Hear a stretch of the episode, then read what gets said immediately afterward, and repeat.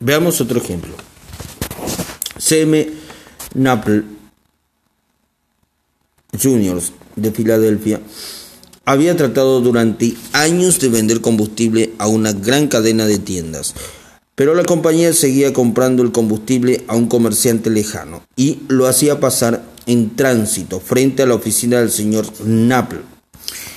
Este pronunció una noche ante una de mis clases un discurso en el que volcó toda su ira contra las cadenas de tiendas a las que calificó de maldición del país. Y todavía se preguntaba por qué no podía vender su carbón. Le sugerí que intentara otra táctica. En resumen, lo que sucedió fue esto. Organizamos entre los miembros del curso un debate sobre está decidido que la propagación de las cadenas de tiendas hace al país más mal que bien. Por indicación mía, Snapple asumió el bando negativo, convino en defender a las cadenas de tiendas y fue a ver directamente a un director de la misma organización que él despreciara. No he venido, dijo, a tratar de venderle combustible, he venido a pedirle un favor. Le informó luego sobre el debate y agregó, he venido a pedirle ayuda porque no conozco otra persona que sea tan capaz de hacerme conocer los hechos que quiero. Deseo ganar este debate y le agradeceré sobremanera que me ayude. Oigamos el resto del episodio en las propias palabras del señor Naple. Había pedido a este hombre exactamente un minuto de tiempo. Con esa condición consistió, consistió perdón, en verme. Después de exponer yo mi situación, me invitó a sentarme y me habló durante una hora y 47 minutos. Llamó a otro director que había escrito un libro sobre el tema. Escribió a la Asociación Nacional de Cadenas de Tiendas y me consiguió un ejemplar de un folleto. Este hombre contiende con las cadenas de tiendas. Prestan un verdadero servicio a la humanidad. Está orgulloso de que hace de lo que hace en centenares de comunidades. Le brillaban los ojos al, hablar, y he de confesar que me abrió los ojos sobre cosas que yo jamás había soñado. Cambió toda mi actitud mental. Cuando me marchaba, fue conmigo hasta la puerta, me puso un brazo alrededor de los hombros, me deseó felicidad en el debate y me pidió que fuera a verlo otra vez para hacerle saber cómo me había ido. Las últimas palabras que me dirigió fueron hasta el favor de verme, haz el favor de verme dentro de unos días. Me gustaría hacerle un pedido de combustible. Para mí, aquello era casi un milagro. Ofrecía comprarme el combustible sin haberlo mencionado yo siquiera. Conseguí más en dos horas intentándome honradamente con él, interesándome honradamente en él, y en sus problemas que en muchos años de bregar porque se interesara en mí y en mi producto. No ha descubierto usted, señor Snable, una verdad nueva, porque hace mucho tiempo, cien años antes de que naciera Jesucristo, un famoso poeta romano, Publi, Publio Ciro, señaló, nos interesan los demás cuando se interesan en nosotros. Nos interesan los demás cuando se interesan por nosotros. En el interés, lo mismo que todos los demás en las relaciones humanas, debe ser sincero. Debe dar dividendos no solo a la persona que muestra el interés, sino también a la que recibe la atención. Es una vía de dos manos. Las dos partes se benefician. Martin Hinsberg que siguió nuestro curso en Long Island, Nueva York, nos contó cómo el interés especial que había tomado una enfermera en él había afectado profundamente su vida. Era el día de acción de gracias y yo tenía 10 años. Estaba en una sala de beneficencia de un hospital y al día siguiente se me haría una importante operación de ortopedia. Sabía que lo único que me esperaba era meses de confinamiento, convalecencia y dolor. Mi madre había muerto, mi, mi, mm, padre había muerto, mi madre y yo vivíamos solos en un pequeño departamento y dependíamos de la asistencia social. Mi madre no podía visitarme ese día porque no era día de visitas en el hospital. A medida que transcurría el día, me abrumaba, cada vez más el sentimiento de soledad, desesperación y miedo. Sabía que mi madre estaba sola en casa preocupándose por mí, sin compañía alguna, sin nadie con quien cenar y sin el dinero siquiera para permitirme una cena de día de acción de gracias. Me subían las lágrimas y terminé metiendo la cabeza bajo la almohada y tapándome todo con las frazadas. Lloré en silencio, pero con tanta amargura que me dolía el cuerpo entero. Una joven estudiante de enfermería oyó mis sollozos y vino hacia mi cama. Me hizo asomar la cabeza y comenzó a secarme las lágrimas. Me contó lo sola que estaba, pues debía trabajar solo todo el día y no podía pasar, pasarlo con su familia. Me preguntó si quería cenar con ella. Trajo dos bandejas de comida, pavo, puré de papa, salsa de fresas y helado de crema de postres. Me habló y trató de calmar mis temores, aun cuando su hora se su hora de salida eran las 4 de, de la tarde. Se quedó conmigo hasta casi las 11 de la noche. Jugó a varios juegos conmigo y no se marchó hasta que me quedé dormido. Desde entonces han pasado muchos días de acción de gracias. Pero nunca pasó uno sin recordar aquel. Y mis sentimientos de frustración, miedo, soledad y la calidez y ternura de la desconocida que me lo hizo soportable. Si usted quiere gustar a los otros, si quiere tener amigos de verdad, si quiere ayudar a los otros al mismo tiempo que ayuda, se ayuda a usted mismo, no olvide esto. Regla número uno. Interésese sinceramente por los demás. Una manera sencilla de causar una buena primera impresión. En una comida en Nueva York, uno de los invitados, una mujer que acabó de heredar dinero, ansiaba causar una impresión agradable en todos. Había despilfarrado una fortuna en pieles, diamantes y perlas, pero no había hecho nada con la cara. Irradiaba acidez y egoísmo. No había comprendido esta mujer lo que sabe todo el mundo, que la impresión de un rostro es más importante, mucho más que la ropa que nos ponemos. Charles Schwab me dijo que su sonrisa le ha valido un millón de dólares y es probable que haya pecado por defecto más que por exceso en ese cálculo. Porque la personalidad de Swab, su encanto, su capacidad para gustar a los demás fueron casi la única causa de su extraordinario éxito y uno de los factores más deliciosos de su personalidad es su cautivadora sonrisa. Las acciones dicen más que las palabras y una sonrisa expresa, me gusta usted, me causa felicidad, me alegro tanto de verlo.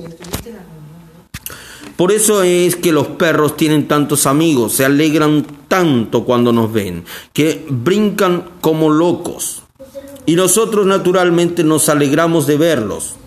La sonrisa de un bebé tiene el mismo efecto. ¿Ha estado usted alguna vez en la sala de espera de un médico?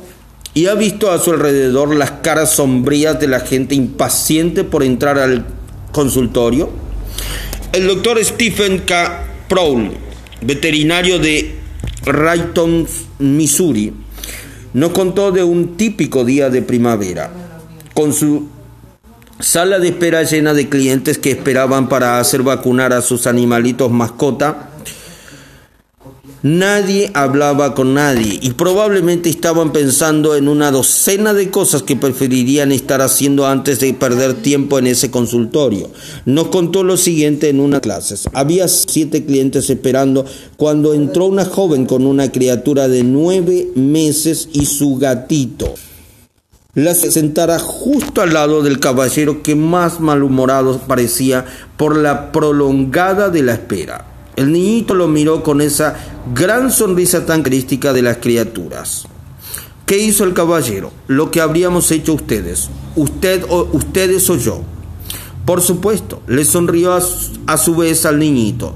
No tardó en iniciar una conversación con la madre sobre el niño y sobre los nietos de él. Y todos los demás pacientes se unieron a la conversación y el aburrimiento y la tensión se convirtieron en una experiencia agradable. ¿Una sonrisa poco sincera? No. A nadie engañaremos, sabemos que es una cosa mecánica. Hablo de una verdadera sonrisa, que alegre el corazón, que venga de adentro, que valga buen precio en el mercado. El profesor James M. B. McConnell, psicólogo de la Universidad de Michigan, expresó sus sentimientos sobre una sonrisa. La gente que sonríe, dijo, tiende a trabajar, enseñar y vender con más eficacia y a criar hijos más felices.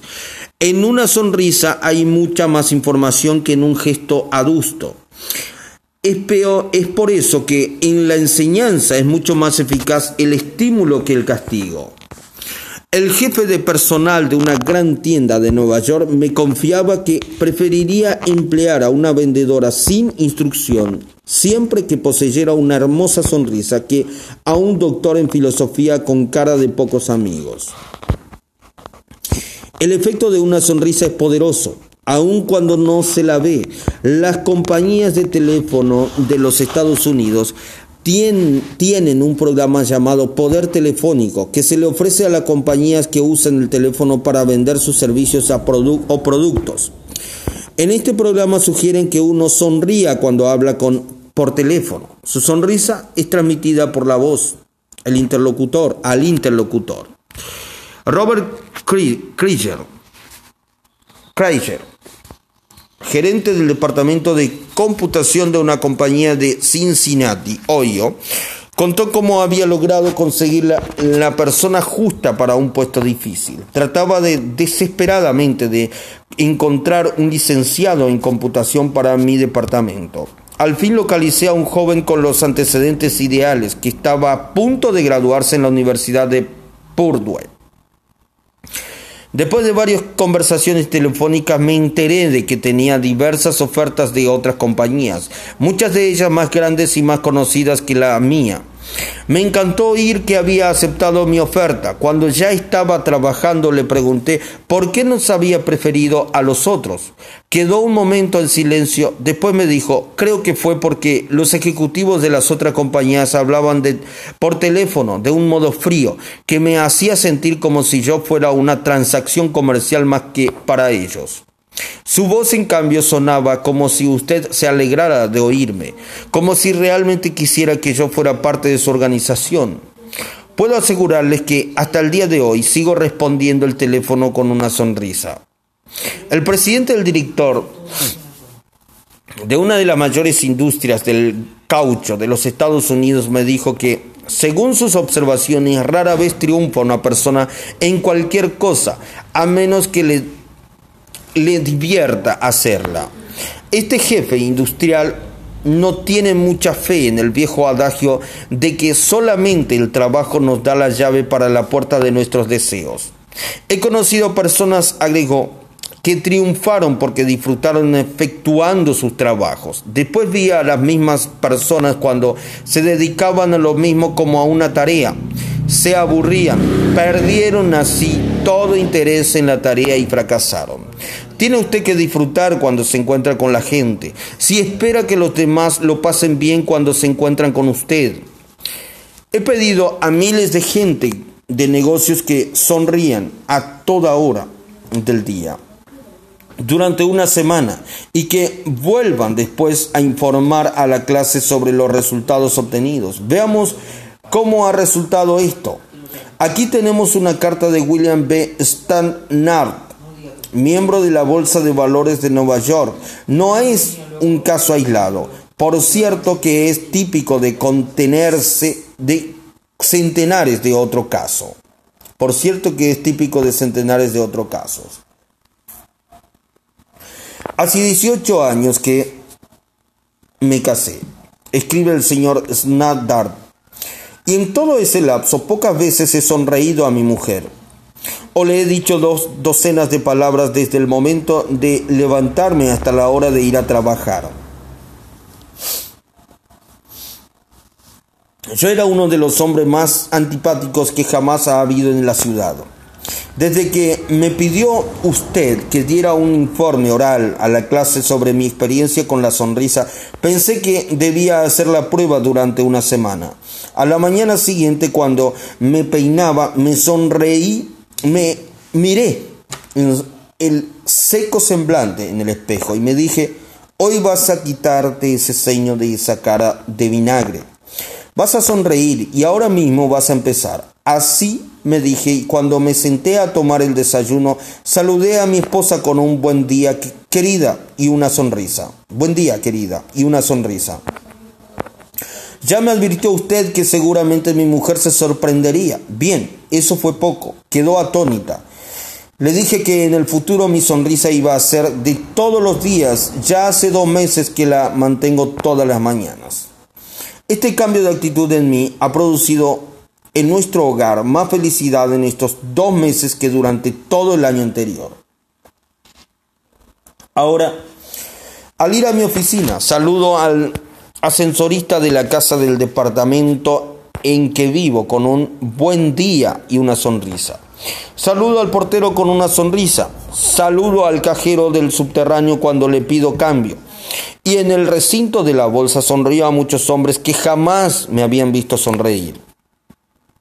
Bien pronto advertí que todos me respondían con sonrisas. A quienes llegan a mí con quejas o protestas atiendo con buen talante. Sonrío mientras los escucho y compruebo que es mucho más fácil arreglar las cosas. He llegado a la conclusión de que las sonrisas me producen dinero, mucho dinero por día.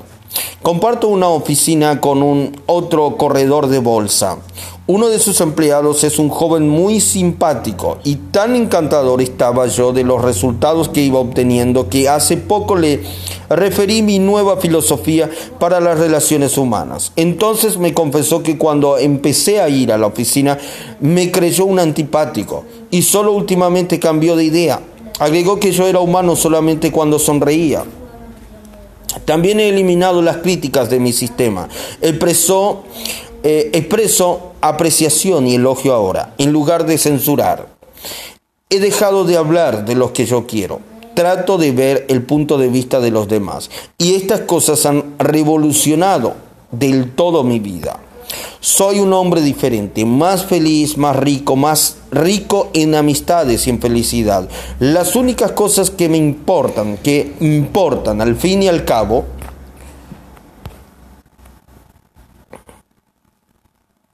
soy un hombre diferente, más feliz, más rico, más rico en amistades y en felicidad. Las únicas cosas que importan, al fin y al cabo. ¿No tiene usted ganas de sonreír? Bien, ¿qué hacer? Dos cosas. Primero, esfuércese en sonreír, esfuércese en, sonreír. Si está solo, silbe o tararee o cante. Proceda como si fuera feliz y eso contribuirá a hacerlo feliz. Veamos la forma en que lo dijo el extinto profesor William James. La acción parece seguir al sentimiento, pero en realidad la acción y el sentimiento van juntos. Y si se regula la acción que está bajo el control más directo de la voluntad, podemos regular, podemos regular el sentimiento, que no lo está.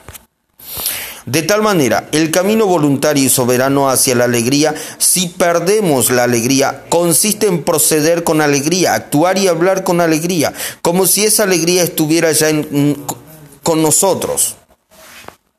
Todo el mundo busca felicidad y hay un medio seguro para encontrarla. Consiste en controlar nuestros pensamientos. La felicidad no depende de condiciones externas, depende de condiciones internas.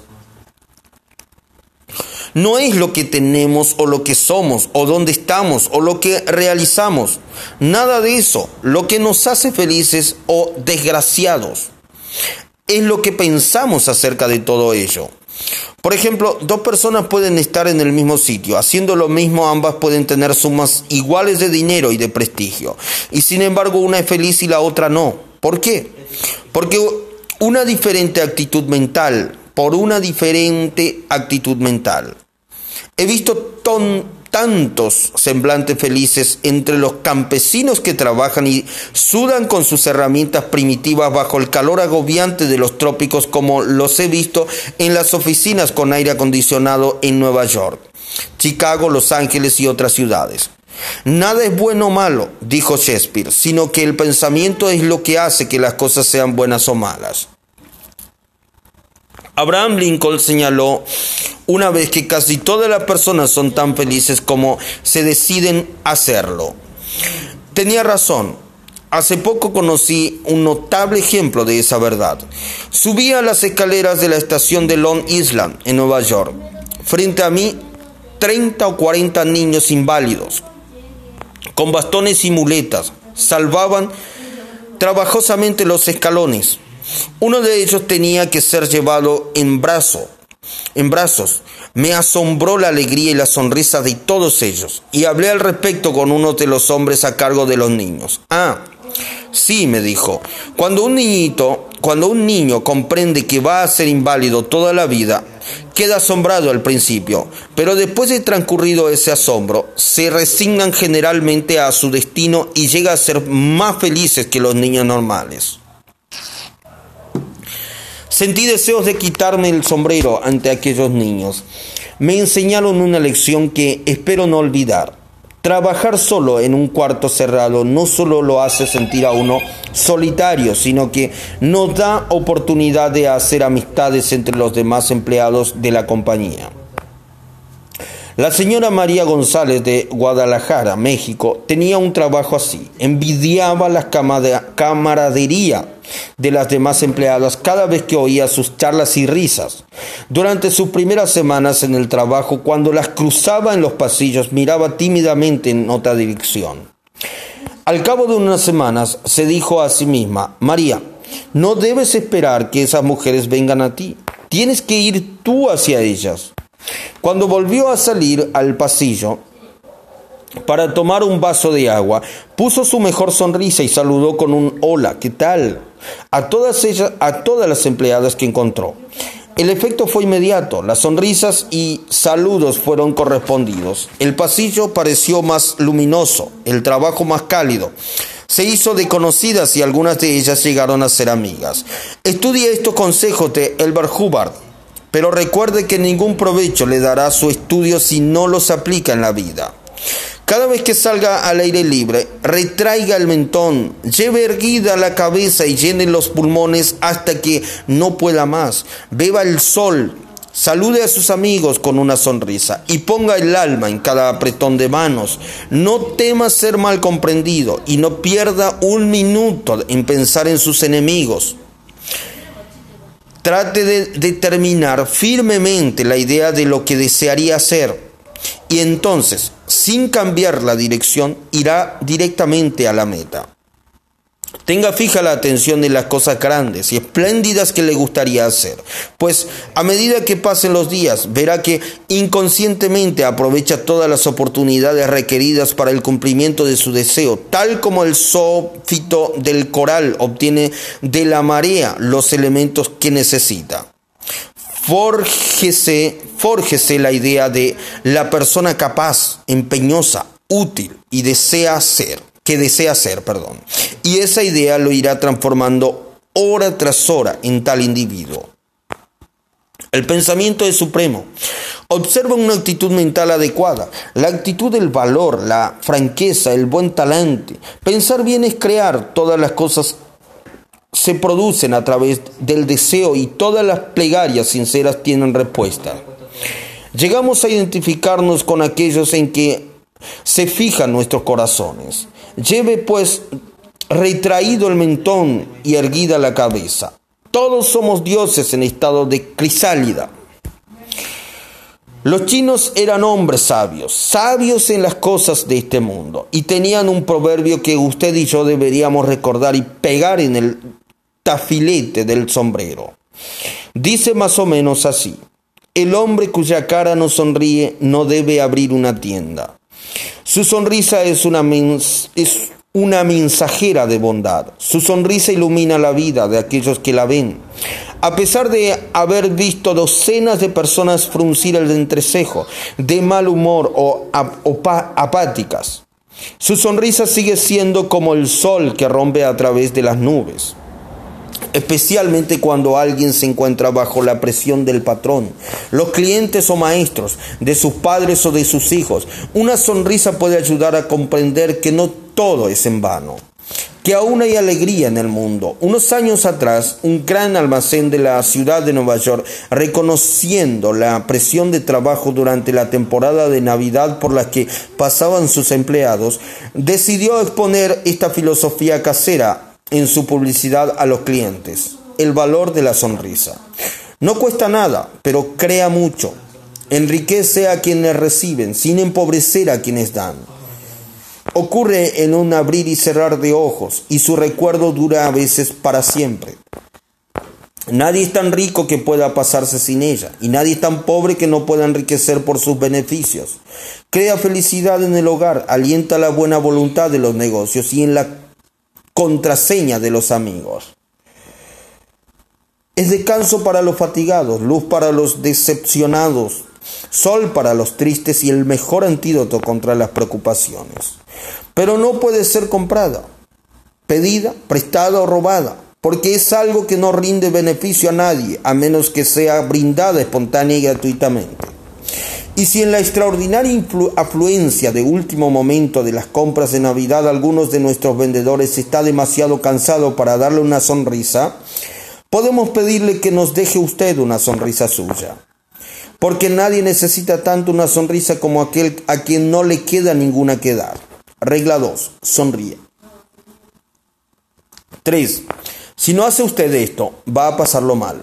Allá por 1898, en, Rockland Country, Nueva York, ocurrió un hecho trágico. Había muerto un niñito. Y ese día los vecinos se preparaban para ir a los funerales. Jim Farley fue al establo para enganchar su caballo en el coche. El suelo estaba cubierto de nieve. El aire era frío no se ejercitaba al caballo desde hacía días. Y cuando se lo llevaba al abrevadero, se encabritó juguetonamente, tiró un par de coces al aire y mató a Jim Farley. La aldehuela de Stone Point tuvo, pues, aquella semana dos funerales en lugar de uno. Jim Farley dejó en el mundo a su viuda y tres hijos y unos centenares de dólares de seguro. Su hijo mayor Jim tenía 14, entonces 10 años y fue a trabajar en un horno de ladrillos, a acarrear arenas y volcarla en los moldes y dar vuelta a los ladrillos para secarlos al sol. Este niño Jim no tuvo jamás oportunidad de educarse, pero con su humor de irlandés poseía especial talante para gustar a la gente. De modo que entró en la política y al pasar los años logró una pasmosa capacidad para recordar nombres ajenos.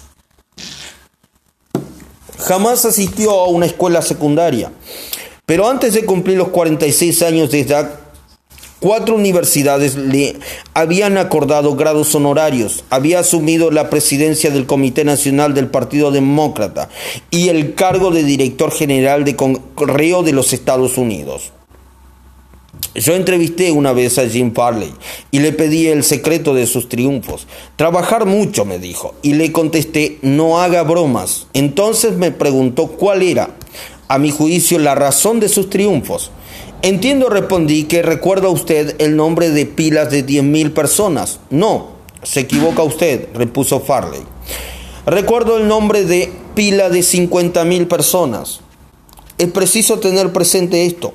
Tal habilidad ayudó al señor Farley a llevar a Franklin de Roosevelt a la Casa Blanca.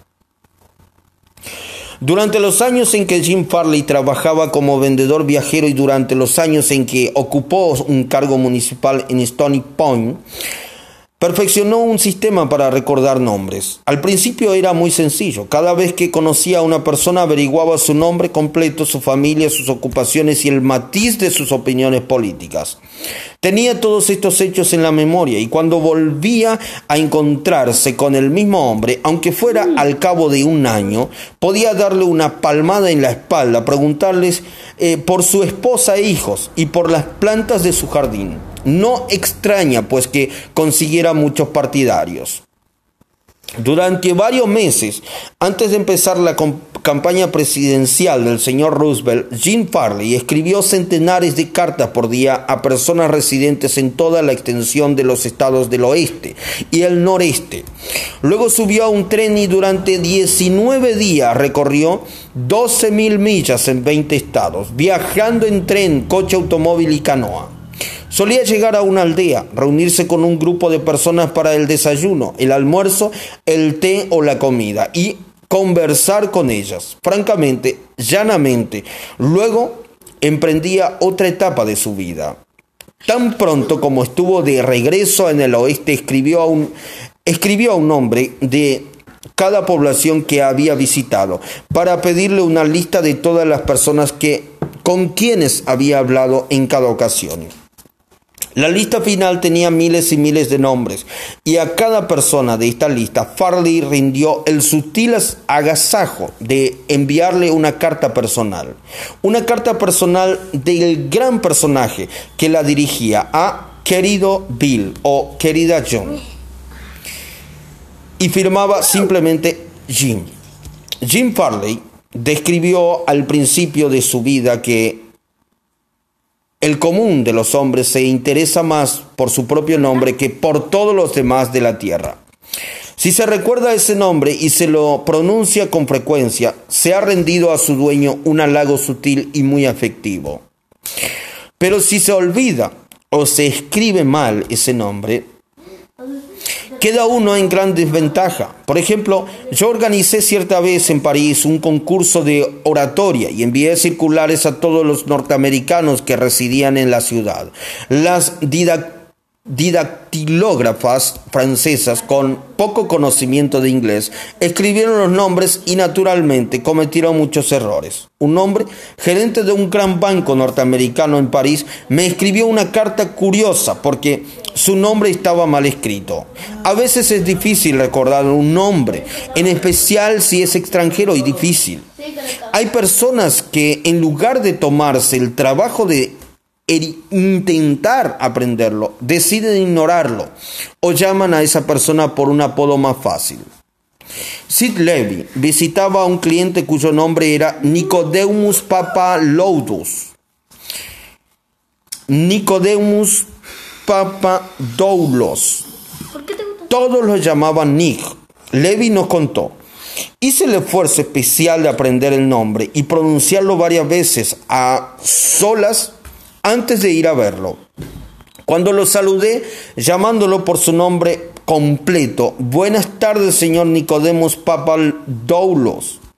El hombre quedó asombrado. Durante lo que parecieron varios minutos no me respondió nada. Por último, con lágrimas corriendo por las mejillas, me dijo, Señor Levi, en los 15 años que llevo viviendo en este país, nadie había hecho nunca el esfuerzo de llamarme por mi nombre completo. ¿Cuál fue la razón del triunfo de André Carnegie? Se le llamaba el rey del acero, pero poco era lo que sabía de la fabricación del acero. A sus órdenes trabajaban centenares de personas que conocían a ese, ese tema mucho más que él pero sabía cómo manejar a las personas y esto fue lo que lo enriqueció. Al comenzar su vida demostró sus dones para la organización, su genio como dirigente.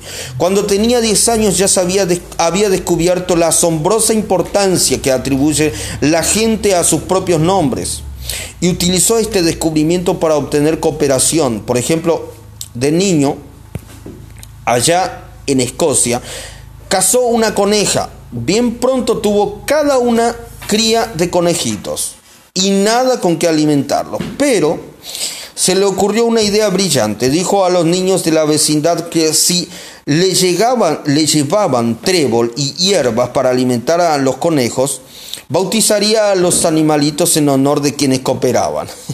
El plan rindió mágico resultado y Carnegie jamás lo olvidó. Años después ganó millones aplicando la misma psicología a los negocios. Por ejemplo, quería vender rieles de acero al ferrocarril de Pensilvania. J. Edgar Thompson era entonces presidente de ese ferrocarril y Andrew Carnegie construyó en Pittsburgh una enorme planta de altos hornos a la que puso el nombre de Edgar Thompson, Trabajos de Acero. No es difícil adivinar a quién hizo el pedido cuando el ferrocarril de Pensilvania necesitó rieles de acero. Cuando Carnegie y George Pullman trabajaban por lograr la supremacía en la venta de vagones dormitorios, el rey del acero volvió a recordar la lección de los conejos. La empresa central de en la cual dominaba Andrew Carnegie luchaban contra la compañía en que dominaba Pullman. Las dos empresas pugnaban por proveer de vagones dormitorios al ferrocarril Unión Pacífico. Rebajaban los precios y destruían toda probabilidad de beneficio para la firma que obtuviera el negocio. Carnegie y Pullman había ido a Nueva York para ver cada uno por su cuenta al directorio del ferrocarril. Una noche, se encontraron en el hotel de Santa Nicolás y Carnegie dijo, Buenas noches, señor Pullman. ¿No le parece que estamos procediendo como un par de tontos? ¿Por qué? Entonces Carnegie expresó las ideas que tenía. Una fusión de las dos empresas. Habló con enorme optimismo de las ventajas mutuas que se desprenderían de la cooperación. En lugar de la pugna entre los dos intereses, Pullman escuchó atentamente cómo no quedó del todo convencido, pero no quedó del todo convencido. Por fin preguntó, ¿qué nombre tendría la nueva firma? Pues la Pullman Palace Car Company, por supuesto. Se le iluminó el rostro de Pullman. Venga a mi habitación, dijo. Vamos a conversar del asunto. Esa conversación hizo historia en la industria de los Estados Unidos. Esta política de Andrew Carnegie de recordar y honrar los nombres de los amigos y allegados fue uno de sus secretos mejores. Señalaba con orgullo el hecho de que recordaba y llamaba perdón, por su nombre de pila a muchos de sus obreros. Y se vanagloriaba de que cuando tuvo personalmente a su cargo los altos hornos, jamás se declaró en ellos una huelga. Benton Love, presidente de Banco Texas Commerce, Buckshard, cree que cuanto mayor es una corporación, más fría se vuelve. Un modo de darle calidez, dice, es recordar los nombres de la gente. El ejecutivo que me dice que no puede recordar nombres, me está diciendo que no puede recordar una parte importante de su trabajo y está operando sobre arenas movedizas. Karen Kirsch, de Ranchos Palos Verdes, California, asistente de vuelos de la T WA. Se hizo la costumbre de aprender la mayor cantidad posible de nombres de los pasajeros a los que debía atender y usar esos nombres al servirles. Esto dio por resultado muchas felicitaciones a su servicio, tanto a ella como a su aerolínea. Un pasajero escribió, desde hace un tiempo no usaba la TWA para mis viajes, pero en adelante no pienso viajar por otra compañía me han hecho sentir que son una compañía muy personalizada y eso es importante para mí. Las personas sienten tanto orgullo por sus apellidos que tratan de perpetuarlos a cualquier costa. Hasta el viejo P.T. Barnum, tan mundano, tan rudo, decepcionado porque no tenía hijos que conservaran su apellido, ofreció a su nieto, C.H., Selley 25 mil dólares y agregaba el nombre de Barnum. Barnum perdón. Durante siglos, los nobles y magnates mantuvieron a artistas, músicos y escritores con tal de que estos les dedicaran sus creaciones. Bibliotecas y museos deben sus más ricas colecciones a personas que no pueden allanarse a pensar que sus nombres desaparezcan del recuerdo de la humanidad. La Biblioteca Pública de Nueva York tiene colecciones Astor y Lennox, El Museo Metropolitano perpetúa los nombres de Benjamin Atman y J.P. Morgan. Y casi todas las iglesias se ven embellecidos por ventanales que conmemoran los nombres de los donantes. Muchos de los edificios en la mayoría de las universidades llevan los nombres de quienes contribuyeron con donaciones para su construcción. La mayoría de la gente no recuerda nombres por la sencilla razón de que no dedican el tiempo y la energía necesarios para concentrar y repetir y fijar nombres indeleblemente en la memoria. Se disculpan diciendo que están demasiado ocupados, pero seguramente no lo están más que Franklin de Roosevelt, quien dedicaba mucho tiempo a recordar hasta los nombres de los mecánicos con quienes entraba en contacto. Un ejemplo, la organización Chrysler construyó un automóvil especial para el señor Roosevelt, que no podía usar un auto corriente por tener paralizadas las piernas. W.F. Chamberlain y un mecánico lo entregaron en la Casa Blanca. Tengo a la vista una carta del señor Chamberlain que relata su experiencia.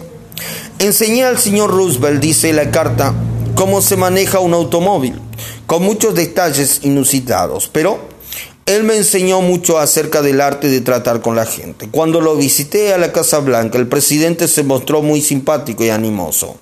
Me llamó por mi nombre, me hizo sentir cómodo y me impresionó particularmente por el hecho de que estaba vitalmente interesado en las cosas que yo le mostraba y de las que le hablaba. El automóvil estaba construido de manera que se lo pudiera manejar exclusivamente con, los, con las manos. Una multitud se reunió para mirar el coche y el presidente dijo, creo que es maravilloso. Todo lo que hay que hacer es tocar un botón y empieza a andar. Y se lo puse, perdón, y se lo pude dirigir sin esfuerzo. Es notable. No sé cómo lo han podido hacer. Me encantaría tener tiempo para desarmarlo y ver cómo funciona. Cuando los amigos y allegados del presidente admiraron la máquina, el señor Roosevelt dijo en mi presencia, señor Chamberlain, le aseguro que aprecio sobremanera todo el tiempo y los esfuerzos que ha dedicado usted a producir este coche. Es espléndido. Admiro el radiador, el espejo retrospectivo especial el reloj, el faro especial, el tapizado, la posición del asiento del conductor, las valijas especiales en el compartimiento de equipajes, con sus iniciales en cada una. En otras palabras, noto todos los detalles, notó todos los detalles que según sabía él, me habían preocupado. Más se esforzó por hacer notar todos esos detalles a la señora de Roosevelt, a la secretaria de Trabajo, señorita eh, Perkins, y a su secretario. Hasta hizo participar del episodio al viejo portero de la Casa Blanca, a quien comunicó George, George, tendrás que cuidar especialmente esas valijas. Terminada la lección que le di para manejar el coche, el presidente se volvió hacia mí y dijo, bueno señor Chamo Airline, Chamberlain, hace 30 minutos que hago espera, lo hago esperar a la Junta de Reserva Federal. Creo que haría bien en volver a mi trabajo. Yo había llevado un mecánico a la Casa Blanca y al llegar lo presenté al señor Roosevelt. No habló con el presidente, quien solo una vez oyó pronunciar su nombre. Era un mozo tímido y se mantuvo alejado de los demás. Pero antes de retirarse el presidente buscó al mecánico, le dio la mano, lo llamó por su nombre y le agradeció haber ido a Washington. Su agradecimiento no tenía nada de una falsa cortesía. Decía lo que sentía. Pocos días después de regresar a Nueva York recibí una fotografía del presidente Roosevelt con su autógrafo y una cartita de agradecimiento. No sé cómo tiene tiempo para estas cosas. Franklin de Roosevelt sabía que uno de los medios más sencillos, más evidentes y más importantes para conquistar buena voluntad es el recordar nombres y hacer que los demás se sientan importantes. Pero ¿Cuántos de nosotros hacemos lo mismo? Cuando nos presentan a un extraño, conversamos con él unos minutos y generalmente no recordamos ya su nombre cuando nos despedimos. Una de las primeras lecciones que aprende un político es esta. Recordar el nombre de un lector es cualidad de, de estadista. Perdón. Olvidarlo equivale a ir al olvido político. Y la capacidad para recordar nombres es casi tan importante en los negocios y en los contactos sociales como en la política. Napoleón III, emperador de Francia sobrino del gran Napoleón, se envanecía de que, a pesar de todos sus deberes reales, recordaba el nombre de todas las personas a quienes conocía. Su técnica, muy sencilla. Si no oía claramente el nombre, decía, lo siento, no oí bien. Después, si el nombre era poco común, preguntaba cómo se escribía. Durante la conversación se tomaba el trabajo de repetir varias veces el nombre y trataba de asociarlo con la mente, con las facciones, la expresión, el aspecto general del interlocutor. Si la persona era alguien de importancia, Napoleón se tomaba más trabajo aún. Tan pronto como quedaba a solas, escribía ese nombre en un papel, lo miraba, se concentraba en él, lo fijaba con seguridad en la mente y rompía después el papel. De esta manera se formaba la impresión visual, además de la impresión auditiva del nombre. Todo esto requiere tiempo, pero los buenos modales, dijo Emerson, se hacen de pequeños sacrificios. La importancia de recordar y usar nombres no es solo prerrogativa de reyes y ejecutivos de corporaciones. No puede servir a todos. Ken Nottingham, un empleado de la General Motors en Indiana, solía almorzar en la cafetería de la compañía, notó que la mujer que trabajaba en el mostrador siempre tenía mal ceño. Hacía, dos horas que estaba haciendo emparedados y yo no era sino un emparedado más para ella. Pesó el jamón en una pequeña balanza. Agregó una hoja de lechuga y un plato con un puñado de papas fritas. Al día siguiente hice la misma cola. La misma mujer, el mismo mal ceño. La única diferencia fue que me fijé en la etiqueta con su nombre en el delantal. Le sonreí y le dije, hola, Eunice. Y después le pedí el emparedado que quería. Pues bien, la mujer se olvidó de la balanza, puso una pila de fetas de jamón, tres hojas de lechuga y una montaña de papas fritas que me caían del plato. Deberíamos tener presente la magia que hay en un nombre y comprender que es algo propio exclusivamente de esa persona y de nadie más. El nombre pone aparte al individuo, lo hace sentir único entre todos los demás. La información que damos o la pregunta que hacemos toma una importancia especial cuando le agregamos el nombre de nuestro interlocutor. Desde la camarera hasta el principal ejecutivo de una empresa. El nombre obrará milagros cuando tratamos con la gente. Regla 3. Recuerde que para cada persona su nombre es el sonido más dulce e importante en cualquier idioma. 4. Fácil manera de convertirse en un buen conversador. Hace poco fui invitado a jugar al break en casa de unos amigos. Yo no juego. Y había allí una señora rubia que tampoco jugaba. Descubrió que trabajé con Lowell Thomas antes de que éste se dedicara a la radiotelefonía, que he viajado por Europa en muchas ocasiones mientras le ayudaba a prestar las conferencias sobre viajes, por entonces pronunciaba, Oh señor Carnegie, me dijo esta dama, quiero que me hable de todos esos lugares que ha visitado usted. Al sentarnos en un sofá me hizo saber que acababa de regresar de un largo viaje por África, efectuado en compañía de su esposo. África, exclamé. Qué interesante, siempre he querido ver África, pero salvo una vez que estuve 24 horas en Argel, no lo he conseguido jamás. Dígame, ¿visitaron la región de la Casa Mayor? Sí, qué hermosura, cómo la envidio. Hábleme de África. 45 minutos habló la dama. Ya no volvió a preguntarme por dónde había estado yo ni qué había visto. No quería oírme hablar de mi viaje, todo lo que quería era un oyente interesado para poder revelar su yo y narrar todas sus experiencias. Era una mujer extraordinaria.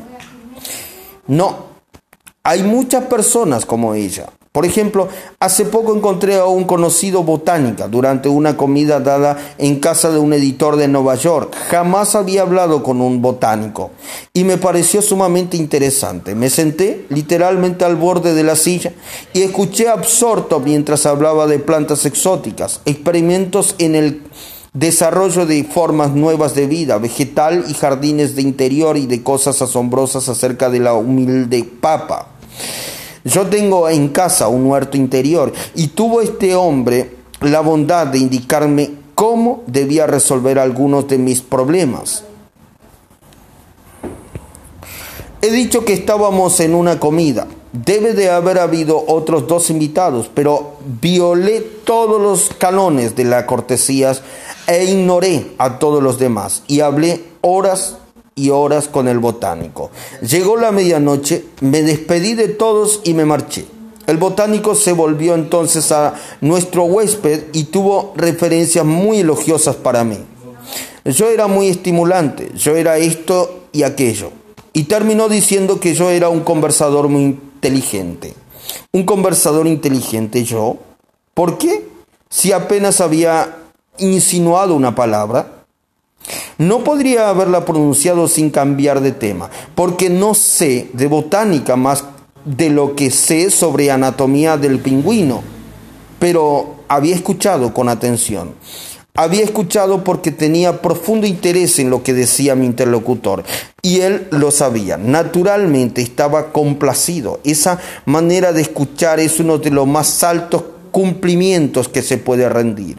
Pocos seres Pocos seres humanos, escribió Jacques Wolford, en Extraños en el Amor, se libran de la implícita adulación que hay en el oyente absorto. Yo hice más que presentarme como oyente absorto. Fui caluroso en mi aprobación y generoso en mis elogios. Le dije que me había entretenido e instruido inmensamente, y así era. Le dije que deseaba tener sus conocimientos y así era. Le dije que me gustaría recorrer los campos con él y así era. Le dije que debía verlo de nuevo y así era. Y de tal modo le hice pensar que yo era un buen conversador cuando en realidad no había sido más que un buen oyente y lo había alentado a hablar. ¿Cuál es el misterio, el secreto de una feliz entrevista de negocios? Según Charles W. Eliot, que fue presidente de Harvard, no hay misterios en una feliz conversación de negocios. Es muy importante prestar atención inclusiva a la persona que habla. Nada encierra tanta lisonja como eso. El mismo Eliot era un maestro en el arte de escuchar. Henry James, uno de los primeros grandes novelistas norteamericanos y miembros de la facultad de Harvard, recordaba la escucha del señor Eliot no era mero silencio, sino una forma de actividad sensato, muy erguido, con las manos unidas en el regazo, sin hacer otro movimiento que el de los pulgares girando uno alrededor del otro, más rápido o más lento. Enfrentaba a su interlocutor y parecía escuchar con los ojos tanto con, como con los oídos. Escuchaba con la mente y consideraba atentamente lo que uno tenía que decir, mientras lo decía. Al final de una entrevista con él, la persona que había hablado sentía que sus palabras habían llegado a su destino. Evidente verdad, no hay necesidad de estudiar cuatro años en Harvard para descubrirlo. Sin embargo, usted y yo conocemos comerciantes que alquilan costosos locales, que compran sus mercaderías económicamente, que adornan sus vidrieras con sapiencia, que gastan mucho dinero en publicidad y emplean después personal sin el sentido común necesario para ser buenos oyentes, personal que interrumpe a los clientes, los contradice, los irrita y los echa casi de la tienda. Una tienda de Chicago estuvo a punto de perder un viejo cliente que hacía compras por varios miles de dólares anuales en esa tienda por culpa de un empleado que no escuchaba. La señora Henrietta Douglas, que siguió nuestro curso en Chicago, había comprado un abrigo en una liquidación Cuando llegó con el abrigo a su casa, notó que el forro tenía un desgarrón. Volvió al día siguiente y le pidió a la empleada de ventas que le cambiara las prendas. La empleada se negó incluso a escuchar su queja. Usted lo compró en una liquidación, dijo. Señaló un cartel en la pared. Lea eso, exclamó. No hay devoluciones. Si lo compró, tendrá que llevárselo como está. Cosa usted misma el forro. Pero es una mercadería fallada, se quejó la señora Douglas. No importa, la interrumpió la empleada. Si no hay devoluciones, no hay devoluciones. La señora Douglas estaba a punto de marcharse, indignada, jurando no volver nunca más a esa tienda. Cuando se le acercó la, la gerente de la sección, que la conocía por sus muchos años de comprar allí, la señora Douglas le contó lo que había sucedido. La mujer escuchó con atención toda la historia, examinó el abrigo y después dijo, las compras hechas en liquidaciones son sin devolución, porque es el modo en que nos sacamos de encima toda la mercadería al terminar la temporada. Pero esta política no puede aplicarse a mercadería fallada. Le repararemos o reembolsaremos, reemplazaremos el forro. O si usted prefiere, le devolveremos el dinero. ¿Qué diferencia de tratamiento? Si esa, gerente, si esa gerente no hubiera aparecido a tiempo para escuchar a la clienta, la tienda habría perdido para siempre a una compradora fiel. Escuchar es tan importante en la vida cotidiana que uno, eh, como el... Perdón, escuchar es tan importante en la vida cotidiana de uno como en el mundo de los negocios. Millie Espósito de Croton on Hudson, Nueva York, se había propuesto escuchar cuidadosamente cuando algunos de sus hijos eh, quisiera hablarle. Una noche estaba sentada en la cocina con su hijo Robert y después de una breve exposición de algo que tenía en mente, Robert dijo, mamá, yo sé que tú me quieres mucho. La señora Espósito, conmovida, dijo, por supuesto que te quiero mucho. ¿Acaso lo dudabas? No, respondió Robert. Pero sé que realmente me quieres porque cada vez que quiero hablarte sobre cualquier cosa, tú dejas de hacer cualquier cosa que estés haciendo y me escuchas. El protestador crónico, aún el crítico más violento, se suavizará y apaciguará frecuentemente en presencia de un oyente que muestre paciencia y simpatía. Un oyente que guarde silencio en tanto el iracundo protestador se dilate como una cobra y suelte el veneno de su sistema. Un ejemplo, la compañía telefónica de Nueva York descubrió hace pocos años que tenía que vérselas con un cliente furioso y amigo de maldecir a las telefonistas. ¿Y cómo las maldecía? Insultaba, amenazaba, hacer pedazos el teléfono se negaba a pegar ciertas cuentas que decía eran falsas. Escribía cartas a los diarios, formuló quejas numerosas a la Comisión de Servicios Públicos e inició varios juicios contra la compañía. Por fin, uno de los más hábiles francotiradores que de la empresa fue enviado a entrevistar al cliente. El francotirador escuchó y dejó que el iracundo gozara en la expresión de sus quejas. El empleado escuchó y dijo sí, y demostró su simpatía. Siguió gritando y yo escuchando durante casi tres horas. Relataba el francotirador ante nuestra clase. Volví a verlo y seguí escuchando. Lo entrevisté cuatro veces y antes de terminar la cuarta visita, me había convertido en socio de una organización que iba a iniciar. Era la Asociación Protectora de Abonados Telefónicos. Todavía soy miembro de la organización y, por cuanto he pedido saber, soy el único fuera del señor X. Yo lo escuché y le di la razón en cada uno de los puntos que suscitó en esas conversaciones. Hasta entonces, ningún empleado telefónico lo había entrevistado en esa forma y por fin se hizo muy amigo mío. Durante la primera visita no se mencionó el asunto por el cual lo iba a ver.